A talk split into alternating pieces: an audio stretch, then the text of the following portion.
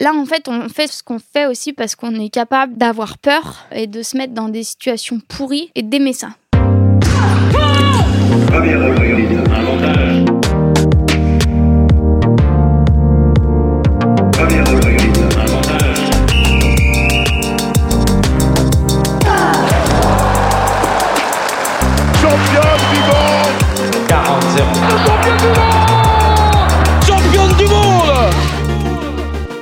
Salut, c'est Cléo et bienvenue sur Championne du Monde, le podcast des femmes qui construisent le sport de demain.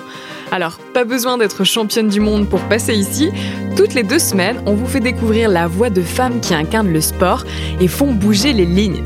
Athlètes, journalistes, médecins ou même ta mère fan de Kevin Mayer, on part à la rencontre de Nana qui déchire et surtout toujours plus badass que la plus badass de tes copines.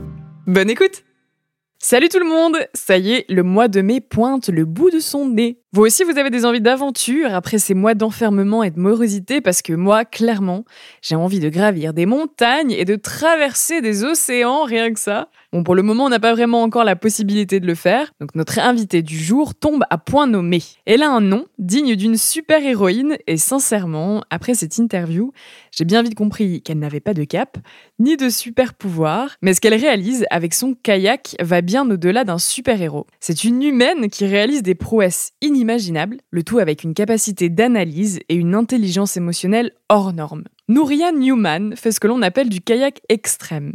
Autrement dit, elle descend en milieu naturel des rivières que la quasi-totalité de l'humanité oserait à peine regarder. Après plus d'une dizaine d'années sur le circuit traditionnel, à arpenter les compétitions dans des bassins artificiels, c'est quelque chose de plus vrai, de plus humain, et surtout la découverte de lieux peu ou pas explorés qui a amené Nouria, assez naturellement, à se lancer dans des périples aux quatre coins du monde. Le mot passionné ici prend tout son sens. Et dans ce genre d'interview, pas besoin de parler de sexisme ou de féminisme, dans un sport pourtant encore principalement pratiqué par les hommes, et parce que le pendant extrême pourrait faire penser que son cas est singulier et isolé. Alors oui, c'est le cas, mais là n'est pas le message. Sans même l'aborder, Nouria montre qu'avec passion et travail bien sûr, tout est réalisable. Et qu'il ne faut pas se fier à une frêle voix, un petit gabarit ou à contrario une montagne de muscles. Ce que j'aimerais que vous reteniez de cet épisode avec Nouria, c'est que l'envie est le moteur de tout et que nos choix de vie sont merveilleux s'ils nous rendent heureux. Salut Nouria Salut Ça, va? Ouais, et toi? En ce, en ce quelle journée? Vendredi matin euh, matinal, il est 8h. Pour la petite info, parce que les gens, généralement, quand ils, quand ils écoutent les podcasts, ils se rendent pas forcément compte quand et comment on enregistre les podcasts. Euh, et, là, voilà, pour la petite histoire, on est dans une petite chambre d'hôtel avec Nouria et on est, on est, il est tôt, quoi. C'est hyper intimiste. voilà. Donc ça, c'était pour que vous vous rendiez compte un petit peu du contexte. Et, euh, et en tout cas, Nouria, je suis trop contente que tu aies accepté euh, bah, d'être ici et de participer au podcast. Parce que bah, tu as un, un, parcours qui est grave cool. Et, euh, et je suis super contente qu'on puisse le mettre en avant et qu'on puisse discuter aujourd'hui. Voilà. Merci. le truc hyper gênant du début. ok. de début d'interview. Bah non, mais c'est vrai. Alors, Nouria, qui es-tu Pour commencer ce podcast, si jamais vous écoutez le podcast, que vous tombez dessus et que vous dites, mais qui est Nouria Newman? J'ai mal dit ton nom de famille, Newman. Euh, comment tu pourrais te décrire? Alors, j'ai 29 ans J'habite toujours chez mon père euh, parce qu'en fait, je suis kayakiste professionnelle. Euh, donc souvent, je suis en voyage et puis euh, le reste du temps, j'ai j'ai des parents formidables qui me laissent rester chez eux entre les voyages, entre les expés, pour que j'ai pas à payer de loyer et que je puisse payer des billets d'avion. tu vois le film Tanguy, bah, c'est moi. Sauf que t'es pas tout le temps chez tes parents, du coup. Non, pas tout le temps. Et puis, ils sont séparés, du coup, ça me permet de ne pas être trop intrusive. chez l'un ou chez l'autre Une semaine sur deux. Et euh, donc, euh, ouais, tu l'as dit, tu fais du kayak. Maintenant, alors, on va quand même faire un petit euh, revenir un peu sur euh, ta carrière euh, avant. Ça fait toujours bizarre de dire ta carrière comme si tu avais 65 ans, tu sais, et qu'on était en train de faire un état des lieux de ce que tu as fait. En fait, je suis jeune retraitée puisque j'ai pris ma, ma retraite vers 26-27 ans. Ouais. Cool. Ouais. mais de la compétition. Alors, tu as pris ta retraite, mais de la, de la compétition, on va dire, un peu plus, comment on peut dire, officielle du circuit, du circuit traditionnel, en fait. Parce que tu as commencé, euh, commencé par le kayak euh, de slalom?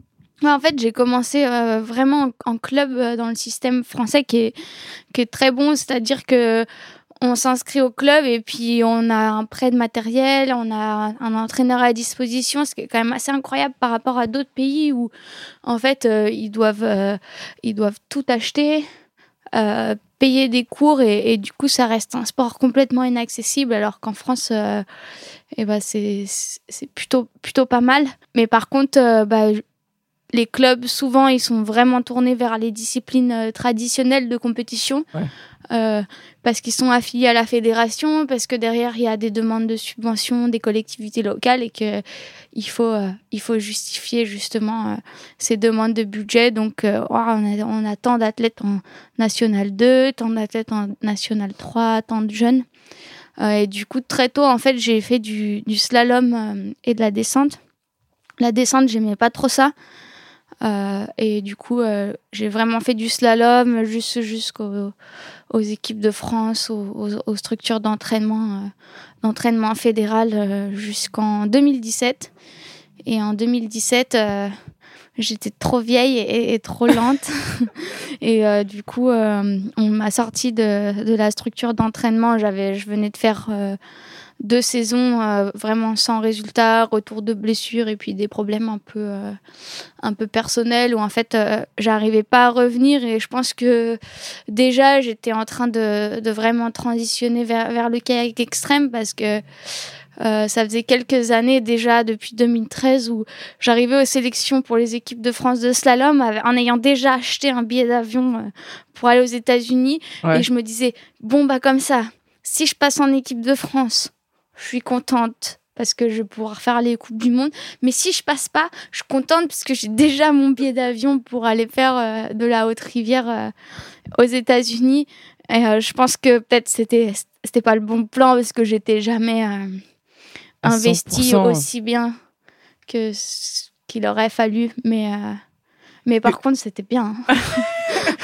Quand tu dis j'étais trop, euh, j'étais trop vieille et trop lente, est-ce que finalement t'en avais vraiment encore envie aussi quand t'as arrêté il n'y avait pas plus un truc tu dis parce que je trouve que ça illustre ce que tu viens de dire juste après du je faisais les compètes mais en fait euh, limite j'avais déjà la tête après quoi. Ouais je pense que j'étais déjà en fait passée à autre chose euh, sans vraiment vouloir me l'avouer parce que j'avais encore des objectifs en slalom où tu te dis, ah, quand même, les Jeux Olympiques, c'est quelque chose de grandiose que j'aimerais bien faire un jour.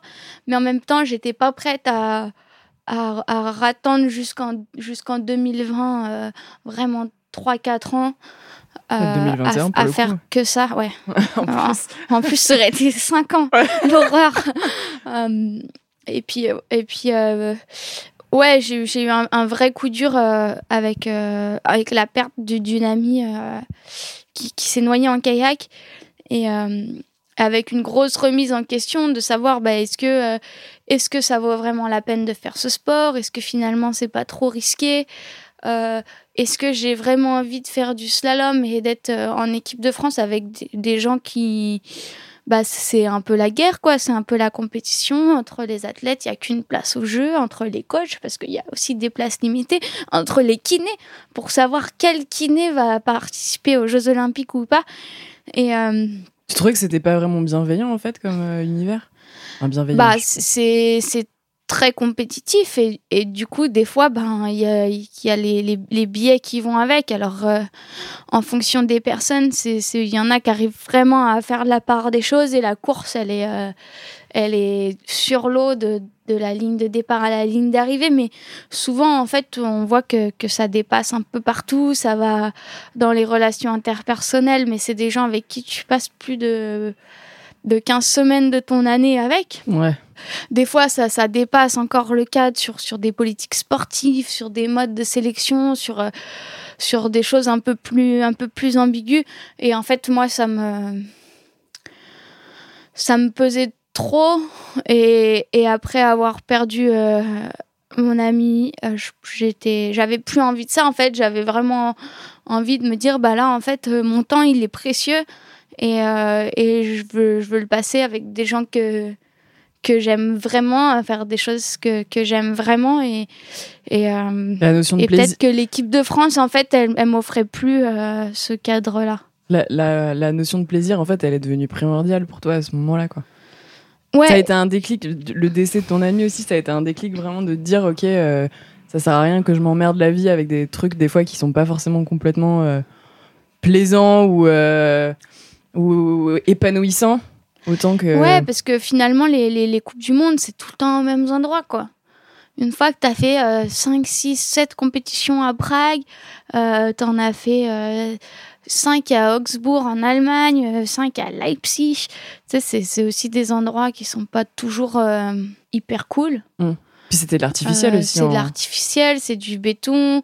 Finalement, tu arrives sur un site euh, de, de Coupe du Monde, tu t'entraînes une fois par jour sur le même bassin tous les jours, et puis soins kinés, vidéo, récupération. Et, euh, et finalement, c'est très répétitif, et, et tu viens très vite t'enfermer un peu dans bah, site de compétition, hôtel. Ouais. Et, sans, et tu voyages sans, Sans avoir profiter. le temps de. Même, même si tu sors et que tu vas faire des choses, sans vraiment avoir le temps de, de, de découvrir le pays dans lequel tu es, de, de rencontrer les gens du pays. Et ça, c'est c'est ce qui t'a fait euh, basculer, on va dire, euh, du côté euh, extrême euh, du, de ton sport, euh, qu'est le kayak.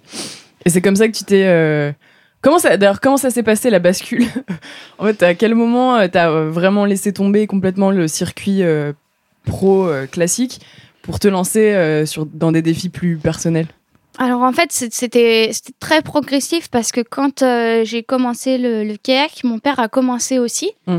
euh, plus ou moins en même temps. Et donc moi, j'étais dans le groupe euh, des, des, des petits poussins, Des benjamins, on s'entraîne, on fait du slalom. T'avais 5 ans, je crois, quand t'as commencé, donc t'étais vraiment toute petite. Ouais. Et mon père, lui, avec ses copains, eux, ils étaient en mode bah, touriste, quoi. Ils allaient faire du kayak de rivière, ils avaient. Ils, faisaient des barbecues et ils faisaient du camping, quoi. C'est. c'est, euh, ils n'avaient pas le, le bidon avec les merguez euh, accrochés à l'arrière de leur kayak, Mais mais, mais, mais c'est tout comme. et, euh, et du coup, j'ai toujours eu un peu ce lien parce que de temps en temps, en fait, ils m'em- ils m'emmenaient avec eux.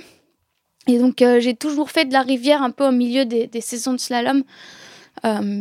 Et même, même juste avant des, des- des grosses saisons internationales où je partais faire de la rivière et puis les, les- les entraîneurs euh, et le staff de l'équipe de France, des fois, ils, ils se tiraient un peu les cheveux. Puis après, j'ai eu un entraîneur qui, qui comprenait et donc qui me laissait partir et qui, et qui me qui me couvrait euh, pour pas que je me fasse euh, Prendre. sortir ou, ou repérer ou quoi. Mais le problème, c'est que des fois, tu te craches et tu t'arraches toutes les phalanges, donc ça se voit vite.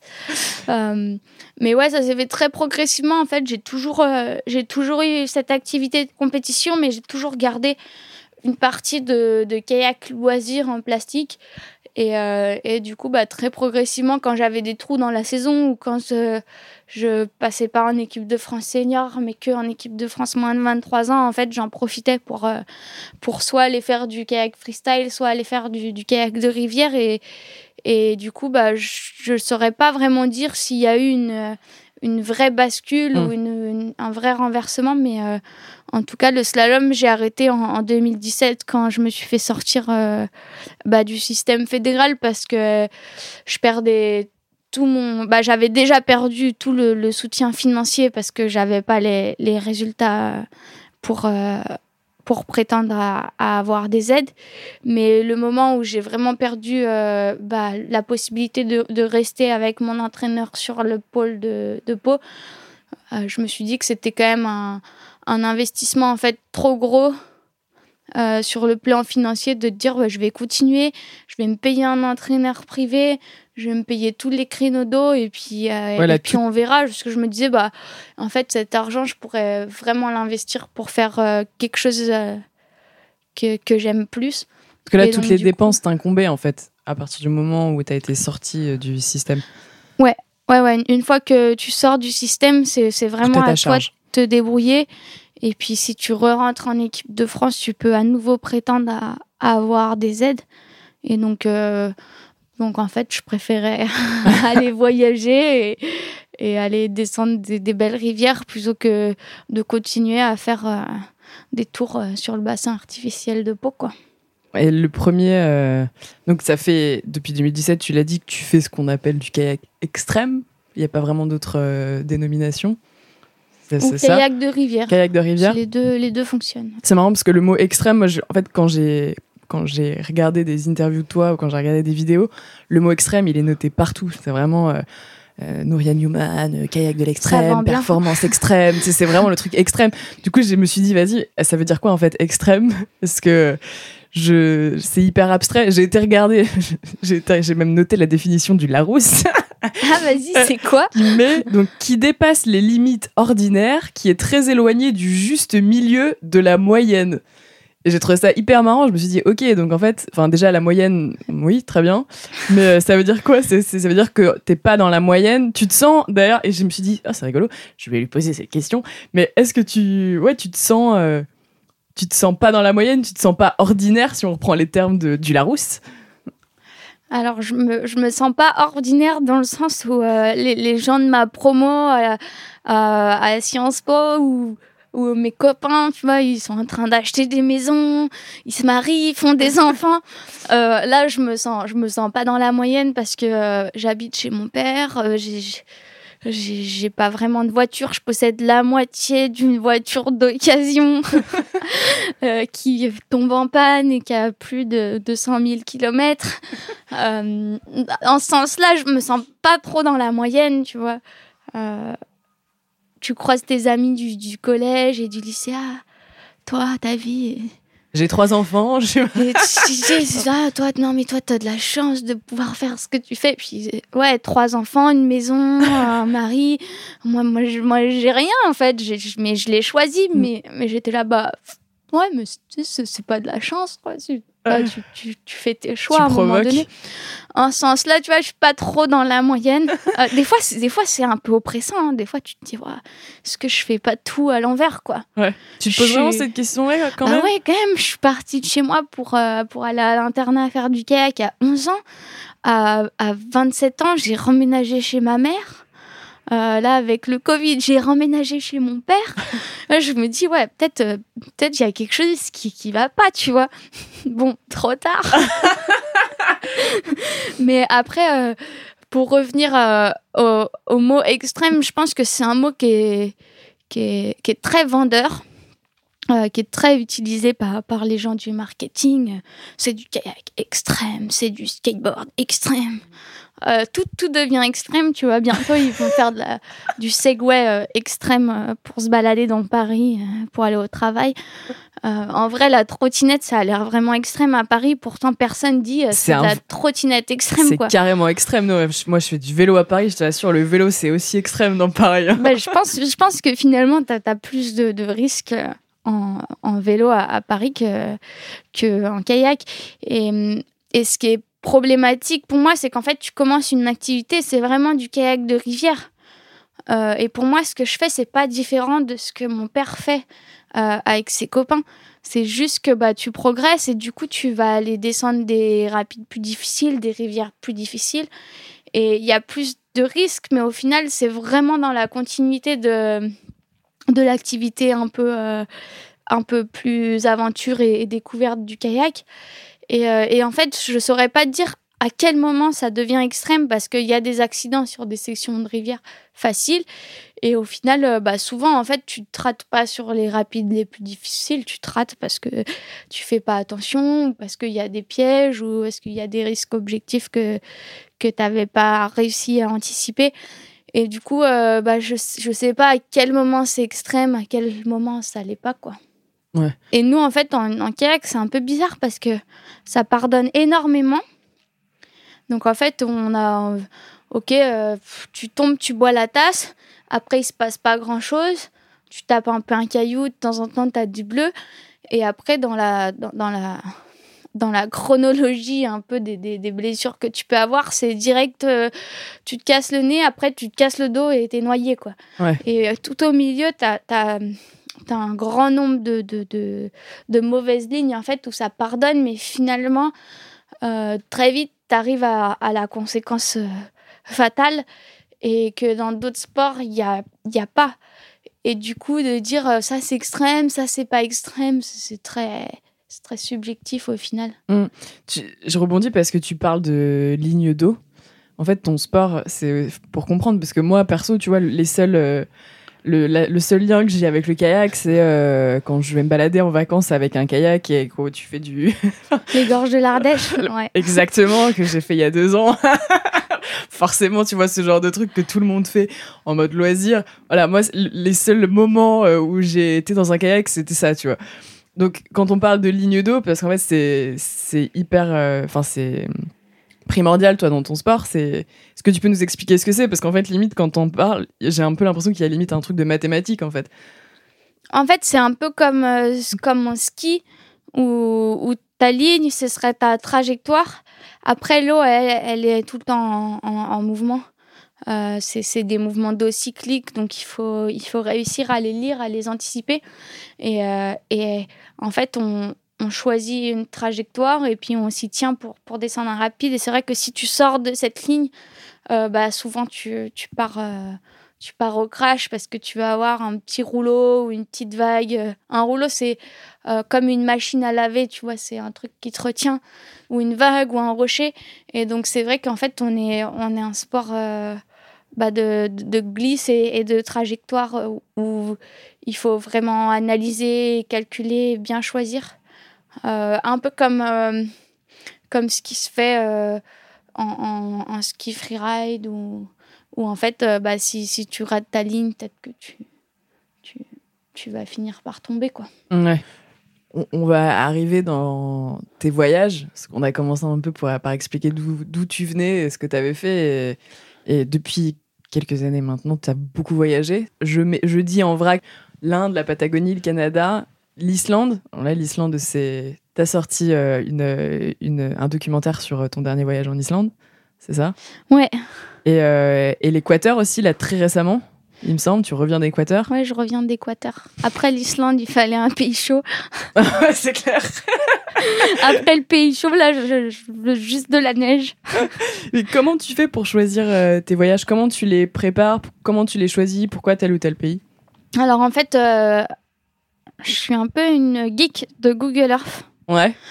Euh, et donc, euh, bah, si, si j'ai rien à faire, je vais vite euh, commencer à regarder des cartes, à faire des recherches, à, à penser à des rivières ou des zones.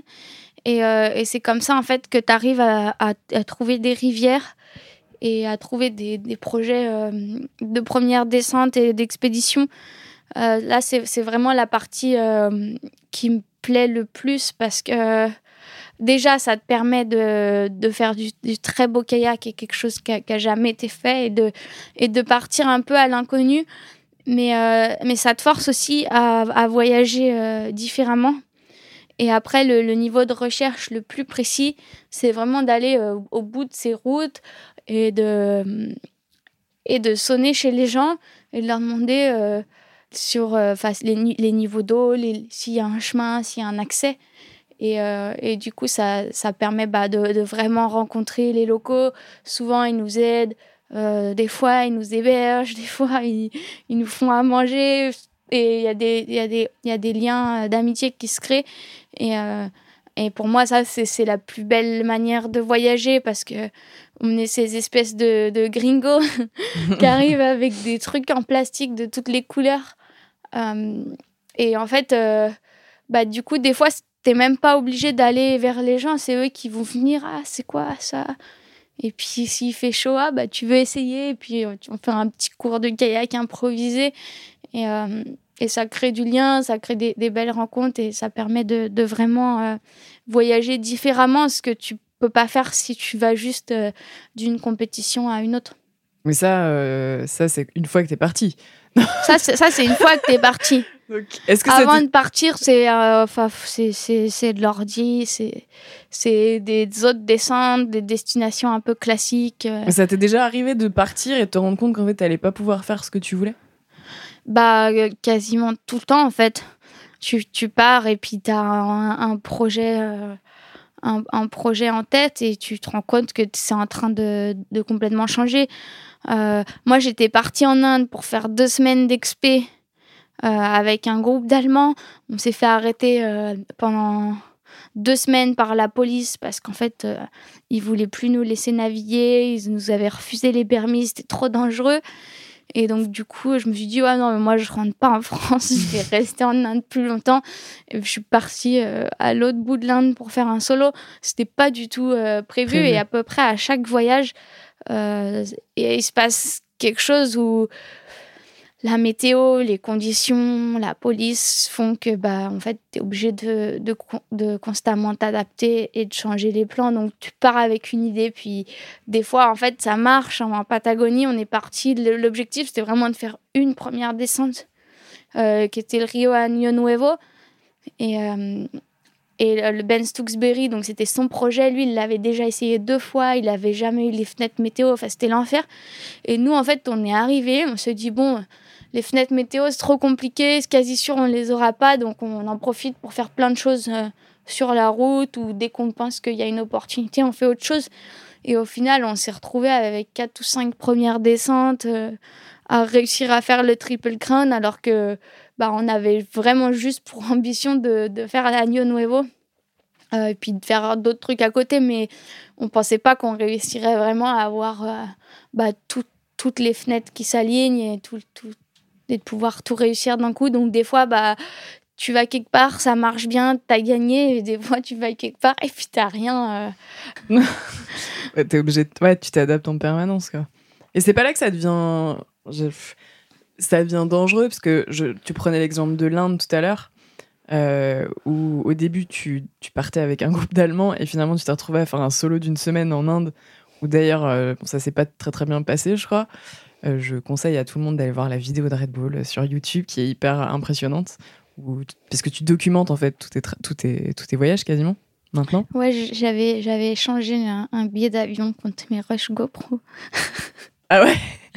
Avec, avec, avec, les, avec les Red Bull, euh, avec les Indiens. Et après, en fait, les Indiens, ils nous avaient envoyé une première version euh, de la vidéo montée avec du hard rock. C'était horrible, c'était hyper dramatique. Et là, euh, et là, je me souviens avoir envoyé un message à, à, à la responsable de, de Red Bull Aventure, euh, qui était la, la productrice, Corinna Aloran, en lui disant Non, mais là, Corinna, tu, tu peux pas me faire ça. enfin, tu, tu peux pas, c'est horrible. Et elle fait Ok, ok, on arrête tout. et puis elle avait tout arrêté et, euh, et on avait demandé à David Arnaud, qui est le réalisateur de, bah, de quasiment tous mes gros projets euh, maintenant, de prendre les choses en main. Et c'est vrai que David, il a, il a ce pouvoir magique là de, de pouvoir transformer toutes mes images euh, GoPro vraiment dégueulasses en, en une histoire qui tient la route. Qu'est-ce que... Alors, je sais que c'est une question qu'on t'a déjà posée plein de fois et tout, mais forcément, en fait, je trouve que c'est une question que tu te poses quand t'es Madame Tout le Monde et qu'on voit ce que tu peux faire. Le, euh, mais pourquoi tu fais ça? Pourquoi tu fais ça Après quoi tu tu cours? Enfin, après quoi tu rames? Pour faire l'analogie, il y a vraiment ce. Qu'est-ce qui te pousse en permanence à, à partir, à faire des nouveaux projets? Et et c'est une autre question encore, mais qu'est-ce qui te pousse maintenant aussi à les filmer et à les montrer euh, au plus grand nombre, en fait? Parce que c'est un peu ça. Alors, les, les, les filmer, c'est ce qui te permet de, les financer, en partie. Euh, c'est compliqué maintenant, encore plus qu'avant. C'est pas comme euh, à l'époque où tu pouvais avoir les expéditions nationales et représenter la France dans la traversée de l'Antarctique. Et, et du coup, tu avais des financements comme ça. Maintenant, vu que ça passe toujours euh, bah, par des partenaires privés ou ou les, les gens qui vont t'aider à financer une expédition, ils ont quand même envie de savoir euh, déjà si tu l'as fait ou pas, et puis de, de savoir comment ça s'est passé. Et du coup, maintenant, c'est très compliqué de faire des choses euh, euh, sans, sans y associer l'image. Même si tu prends le kayak de rivière par rapport au kayak slalom. Kayak slalom, en fait, c'était c'était cool d'un côté parce que je m'entraînais, et puis mon seul job, c'était de de performer. Donc tu t'entraînes, tu fais ta course, tu ramènes une, média- une médaille, le job il est fait. Mm. Et en fait maintenant, euh, en kayak de rivière, t'es plus libre. Euh, je suis plus obligée d'aller faire les cinq coupes du monde aux mêmes endroits. Euh, je peux choisir vraiment mes projets, mais par contre en fait il faut que il faut que j'ai l'idée, il faut créer un projet, il faut y penser, il faut le proposer, il faut faire en sorte de un peu le pitcher pour qu'il soit validé. Et, et derrière, il va faut organiser ta logistique. Euh, et du coup, en fait, tu finis par euh, faire du kayak, mais il faut aussi que bah, tu saches écrire un peu, que euh, c'est mieux si tu sais filmer, prendre des photos, que tu maîtrises les réseaux sociaux. Et en plus de ça, il faut que tu fasses ta compta et tous les trucs un peu bah, associés. En fait, tu es un peu un, un, un chef d'entreprise et ton entreprise, en fait, c'est toi. Enfin, c'est juste un peu bizarre. Mm. Mais... euh, Even on a budget, quality is non-negotiable. That's why Quince is the place to score high-end essentials at 50 to 80% less than similar brands. Get your hands on buttery soft cashmere sweaters from just 60 bucks, Italian leather jackets, and so much more. And the best part about Quince, they exclusively partner with factories committed to safe, ethical, and responsible manufacturing. Elevate your style without the elevated price tag with Quince. Go to quince.com slash upgrade for free shipping and 365-day returns. Mais l'image, tu es obligé pour partir maintenant et pour vraiment en vivre, tu es obligé de faire de l'image. Si tu veux faire du kayak tranquille que pour toi sans faire d'image, en fait, il faut, il faut avoir un autre métier à côté Ouais. et prendre tes congés, aller faire du kayak. Ce qui est, ce qui est bien aussi, mais moi, ça me permettait pas de faire autant de kayak. Donc, vu que j'adore ça, que je veux en faire toujours plus, bah, je me suis dit, bon, bah, faut, faut, faut filmer, faut faire de l'image. Et puis, c'est aussi, euh, c'est intéressant. Enfin, moi, j'ai fait des études en, en journalisme, mais après, j'ai fait une formation en- à l'INA en, en conception-réalisation de, de films documentaires. Donc, c'est c'est aussi quelque chose qui m'intéresse. Euh, TikTok, beaucoup moins. Euh, J'y arrive pas, je comprends pas. Mais je pense que je suis juste trop vieille. Ouais, on, on a- je comprends pas non plus. On a le même âge, on a la même année. Je, Bon, bah, je, ça je- doit je- être je ça. capte pas non plus. Ça y est. ça y est, on est, on est vieux. Voilà, faut pas dire ça, mon non, dieu. mais c'est. Mais, euh, mais ouais, c'est pour ça qu'on qu'on fait de l'image. Et sur euh, la partie, euh, bah, tu disais, je veux en faire de plus. Enfin, j'aime le kayak, c'est ce qui me fait kiffer. Je veux en faire de plus en plus. Est-ce que c'est possible déjà d'en faire plus que ce que, tu fais aujourd'hui Et, qu'est-ce qui te pousse à en faire encore plus? C'est quoi? C'est la passion? C'est les sensations? C'est Alors, je pense qu'il y a, un peu de tout. Et euh, c'est pour ça aussi que c'est bien, je pense, de se diversifier. Donc, même si je fais surtout de la rivière, euh, il y, a, plein de types de kayak de rivière. Euh, Il y a les chutes d'un côté, les rapides à gros volume de l'autre, euh, les rapides ultra techniques comme on a un peu en France dans les Alpes, ou euh, des expés sur, plusieurs jours. Et en fait, ça te permet de. Enfin, moi, j'ai l'impression que ça me permet de vraiment varier et du coup de ne pas me lasser parce que je vais avoir une période où je vais me dire ah tiens je vais m'entraîner pour le championnat du monde de kayak extrême donc là je vais être un peu en mode euh, en mode essayer d'aller vite j'ai pas fait ça depuis longtemps donc ça risque de pas être glorieux mais et après de passer sur un projet d'expédition où là euh, bah t'es es plus à l'aventure finalement tu, tu navigues mais euh, mais il faut aussi que tu prépares les marges d'approche, les, les, les de cordes, tout- toutes les choses qui y sont associées, les recherches, euh, les images satellites, les, images que tu peux avoir des locaux ou, ou tout, ce- tout ce qui est à côté. Et, et j'ai l'impression qu'il y a toujours un truc qui me, qui me pousse à, à monter un nouveau projet, à faire une nouvelle chose. Donc des fois, ça peut être une rivière ou un pays où j'ai pas voyagé, qui, m'attire vraiment. Euh, là, j'aimerais vraiment retourner euh, en Himalaya. Donc, euh, j'ai plusieurs zones déjà que j'aimerais que j'aimerais explorer. Au Pakistan, dans le nord de l'Inde, mais plutôt vers la région de Manali, il y a, des endroits comme ça qui, qui t'attirent et tu te dis, ce serait trop bien d'aller là-bas ou même d'aller faire du kayak au Japon, tu vois, un truc un peu, un peu qui, change ou que, tu connais pas et que t'aimerais aimerais connaître. Et après, bah, au niveau des sensations, c'est vrai que quand t'as pas fait de chute depuis longtemps, tu te dis, ah, ça ferait du bien là de faire une petite chute, donc tu vas aller vers ça ou juste euh, d'apprendre une nouvelle figure. Enfin, t'as toujours en fait quelque chose qui qui va te motiver pour euh, bah pour pour bosser et pour essayer de d'être encore euh, encore meilleur, tu vois. de- c'est- possiblement sans fin. Ah bah c'est sans fin. Moi, mon mentor en, en kayak d'expédition, c'est Ben Stooksberry.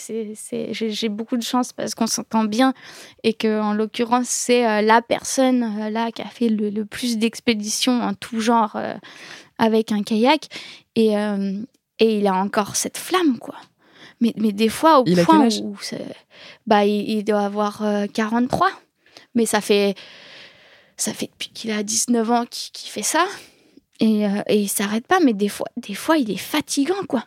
Non, mais viens, on va juste marcher cinq jours. Au pire, on remarche dans l'autre sens. Euh, et puis alors lui, il pense qu'un kayak, c'est un sac à dos, donc euh, ça lui pose pas de problème. Moi, Ouais, parce ça- que moi, vous ça- devez vous trimballer vos non, kayaks moi, sur je le vois, dos. ça me pète le dos. je suis au bout de ma vie sur, sur ces longues marches d'approche, tu vois.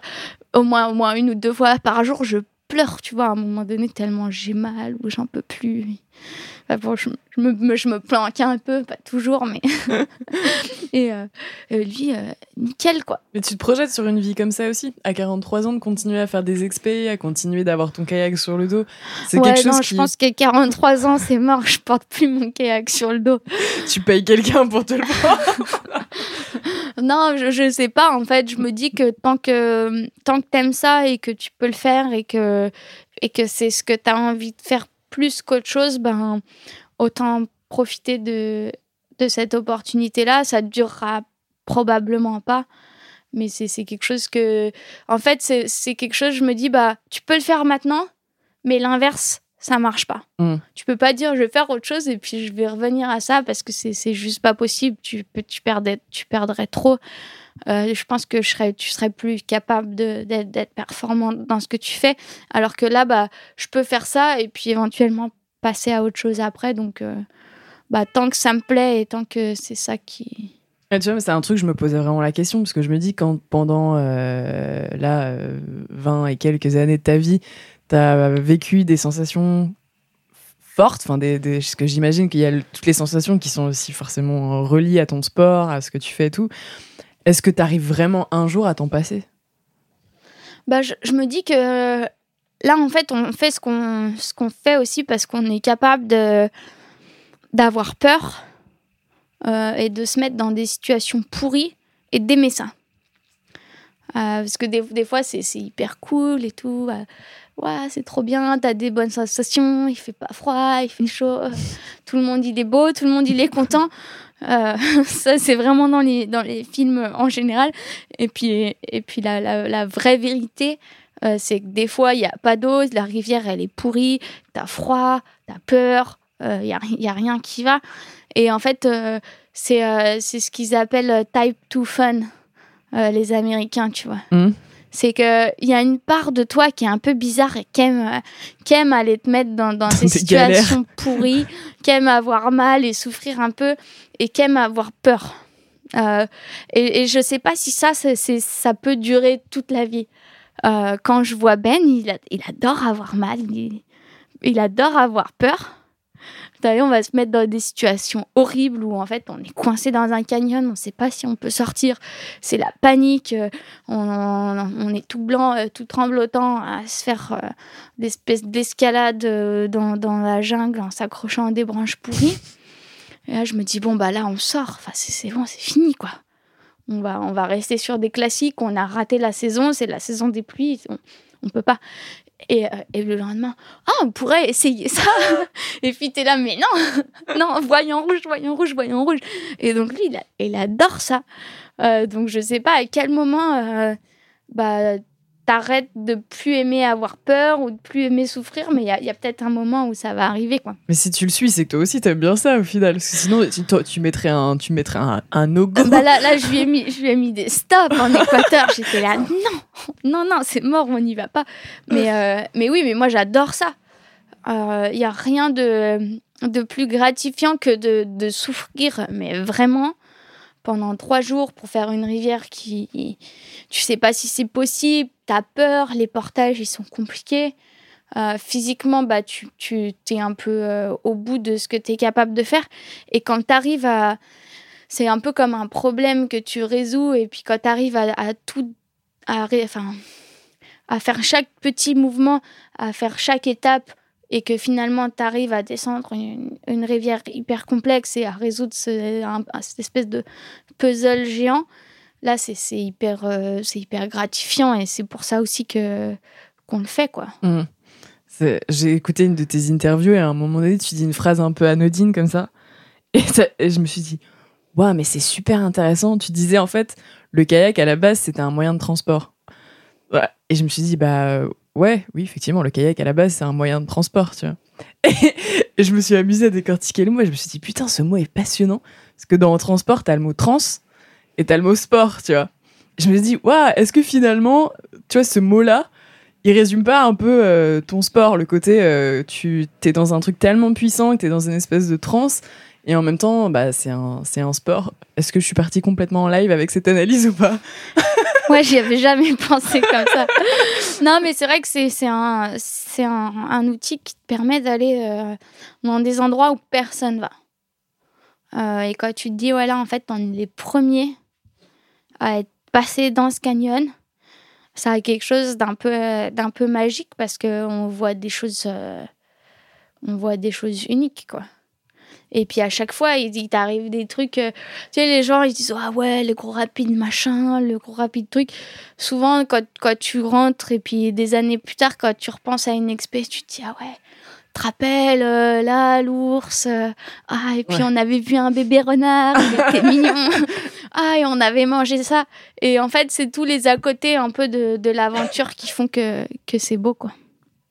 C'est ça maintenant, limite, qui est toi plus important que la performance en elle-même et le maxi rapide que tu vas descendre, euh, ça, plus, ça prend plus de place maintenant, ton environnement? Ouais, les, les, deux, les deux se combinent en fait. Quand tu arrives à. Si tu que des gros rapides et que c'est à côté de l'autoroute, tu vois, ça enlève du plaisir quoi. Mais euh, c'est vrai que si tu es dans un endroit magnifique et que tu as zéro gros rapide, bon, bah, ça t'enlève aussi du plaisir et c'est vraiment d'avoir la combinaison des deux. Euh, qui est génial. Après, bah, je pense que, que, vraiment le, paysage, les nouveaux endroits, ça, prime sur, euh, sur l'adrénaline euh, pure.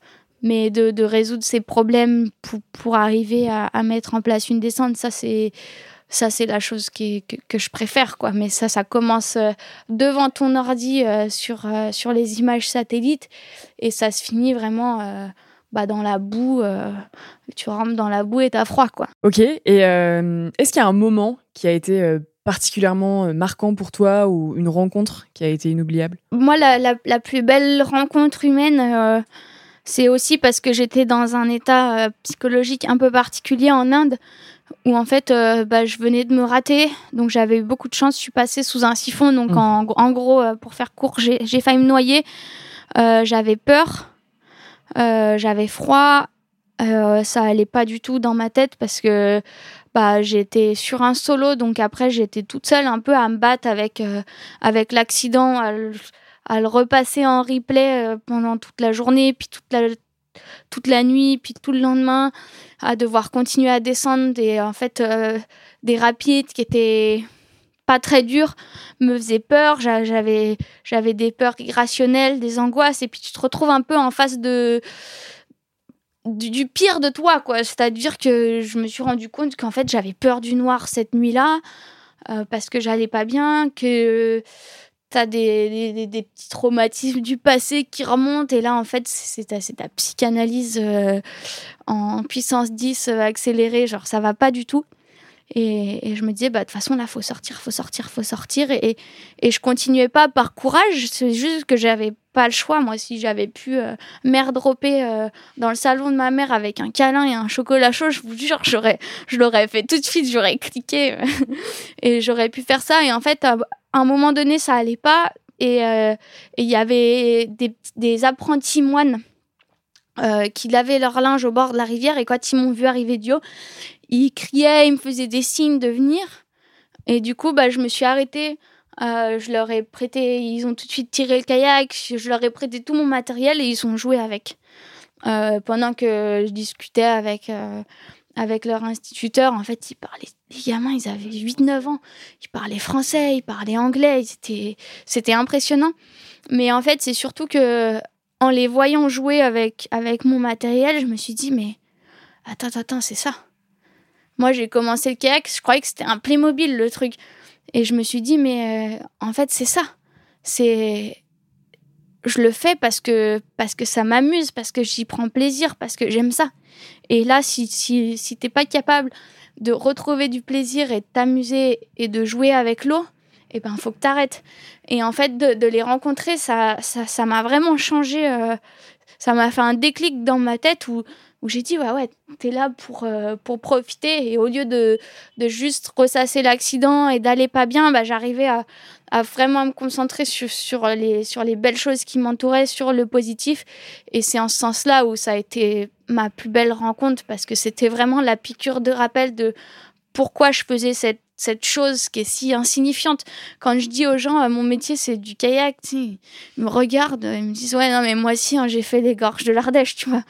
je, je le vois bien que, que c'est que c'est que c'est pas un vrai métier, que c'est que c'est pas. Enfin, j'en ai conscience, mais en même temps, bah, ces, ces gamins-là, ils m'ont rappelé que, que j'avais une chance incroyable et que c'est un luxe, en fait, de, de pouvoir faire des ronds dans l'eau et, et prétendre que c'est ton métier, quoi. Une deuxième rencontre avec toi-même. Un peu. En fait, cette rencontre avec les. C'est ce que, c'est ce que je ressens. Genre, ça t'a permis de te reconnecter ouais, à c'était, ton. c'était, c'était un coup de pied dans les fesses où, euh, non, mais là, t'es en train de te planter et ils m'ont remis un peu à- dans le droit chemin, quoi. Ça me fait penser à, à ce qu'on se racontait avec Marion Herty là, il y a peu de temps, euh, où elle me disait euh, qu'elle, elle observait aussi que son environnement était en train de changer, que la neige se faisait plus rare, qu'elle était de moins bonne qualité. Toi, t'es pas, c'est pareil, en fait, t'es dans tous les, aux quatre coins du globe. Est-ce que toi, c'est des choses que tu observes aussi? Bah, nous, nous complètement. euh, par exemple, sur une, sur une rivière en expédition au Canada qui s'appelle la rivière Clendening, euh, je l'ai faite en 2014 et après en 2017. Et en fait, euh, des rapides, le, le lit de la rivière en haut avait complètement changé avec, avec le recul du glacier. Euh, donc ça, c'est des choses, euh, tu te dis, mais en trois ans, en fait, euh, le, glacier, il a reculé de, de plus de 100 mètres. C'est, tu, le vois. C'est une réalité qui, est- là devant tes yeux. C'est, hyper, hyper dur.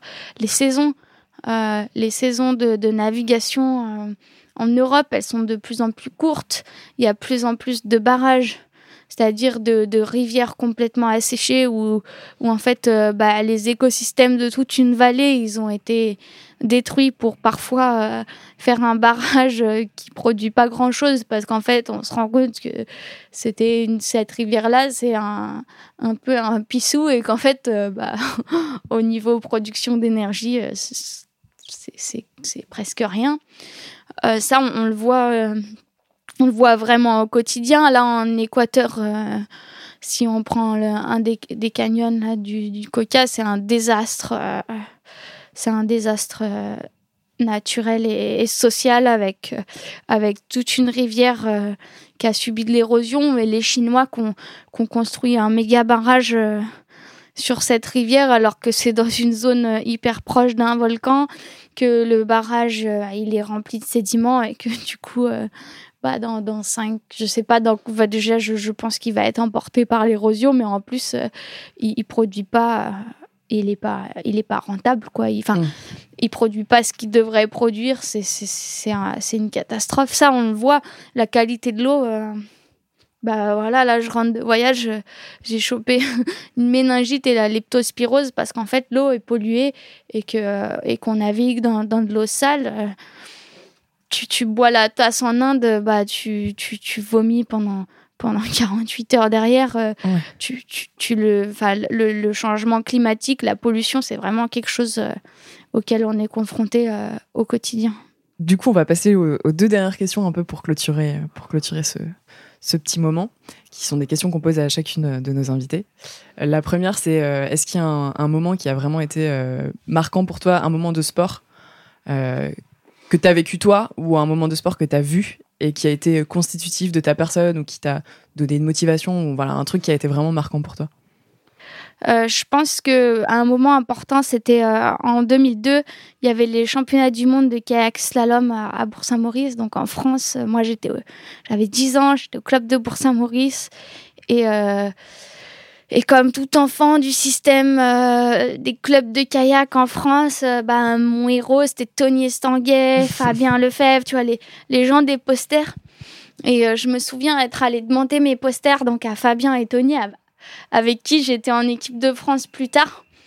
Et en fait, euh, bah, Nouria, c'est un nom un peu bizarre. Donc, euh, Tony, il avait dû signer pour Dora. Et Fabien, il avait signé pour Gloria. Et je me souviens, moi, enfant de 10 ans, j'étais là. Mais en fait, euh, les mecs des posters, ils savent même pas épeler un nom. Et je me disais, mais c'est trop nul, en fait. J'étais trop déçue, tu vois. Moi, je les voyais comme des demi-dieux sur les posters, là, avec leurs médailles et tout. Et en fait, euh, ouais, en, en fait, ils, ouais, ils savaient pas. Ouais, ils avaient même pas fait une petite dédicace. Tu vois, j'étais juste euh, hyper, euh, hyper triste. Tu vois, ils écrivaient mal et en plus, ils m'avaient appelé Gloria et Dora, tu vois. et, euh, et du coup, j'étais hyper déçue. Et à côté de ça, en fait, t'avais des, des toutes petites nations qui n'étaient pas dans les fonctionnements équipe de France. Et notamment, t'avais euh, Heather Joule qui avait 20 ans, qui courait pour la Nouvelle-Zélande. L'équipe de Nouvelle-Zélande, c'était elle toute seule.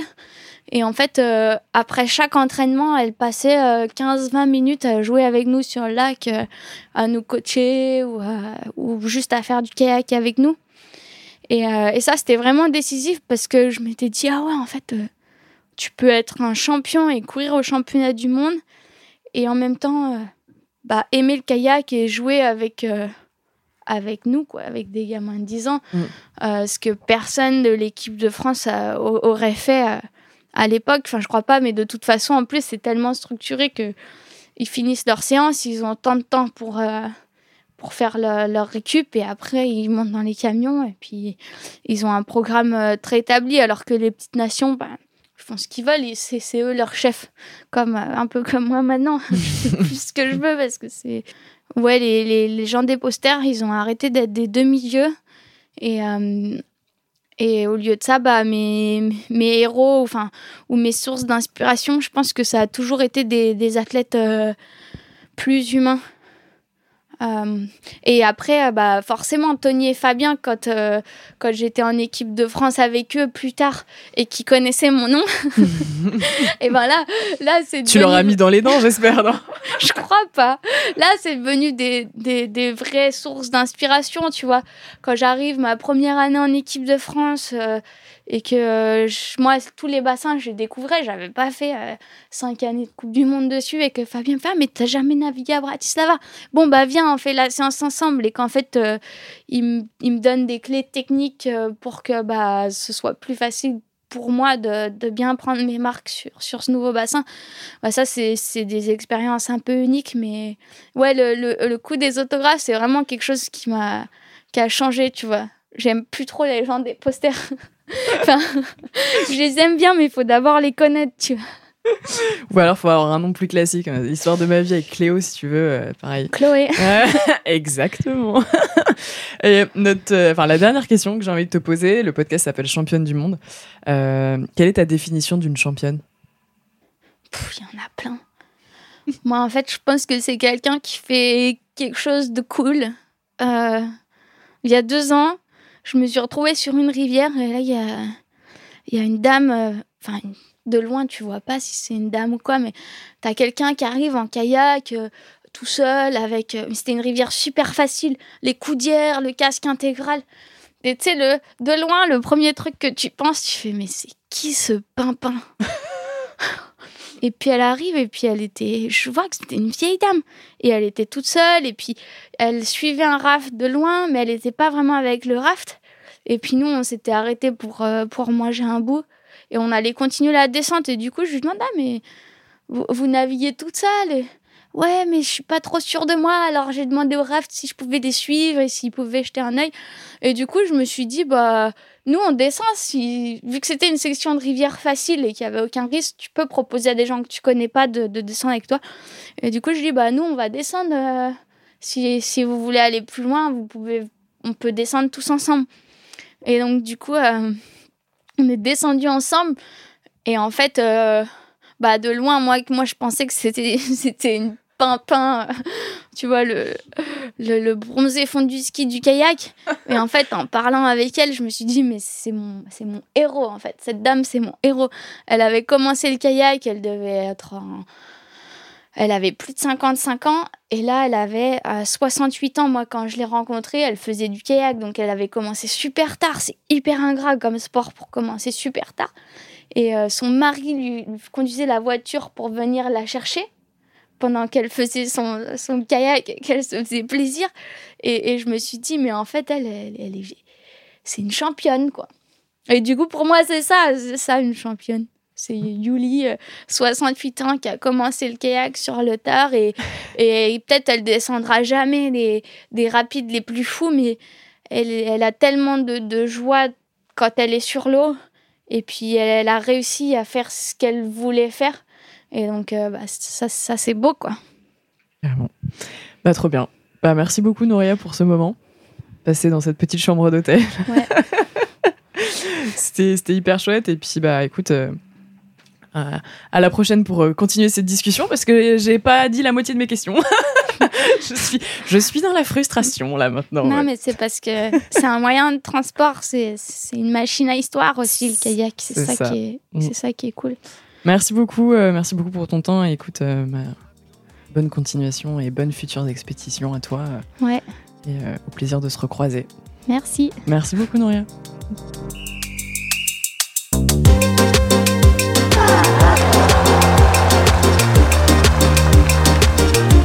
40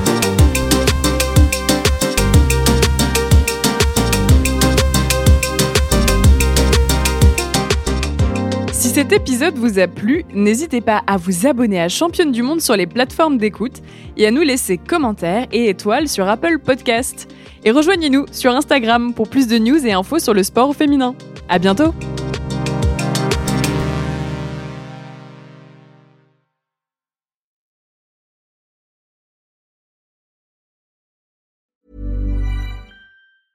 Witness history at Roland Garros, where old rivalries meet new talent on the clay battleground. Tennis Channel Plus is your place to watch. Stream every court from your phone or smart TV live in HD. Experience three weeks of unparalleled access as the world's top players in tennis face off to see if the veterans maintain their dominance or if a fresh face rises to challenge them. Daily live coverage of the French Open begins Monday, May 20th. Stream it now with Tennis Channel Plus to be there when it happens.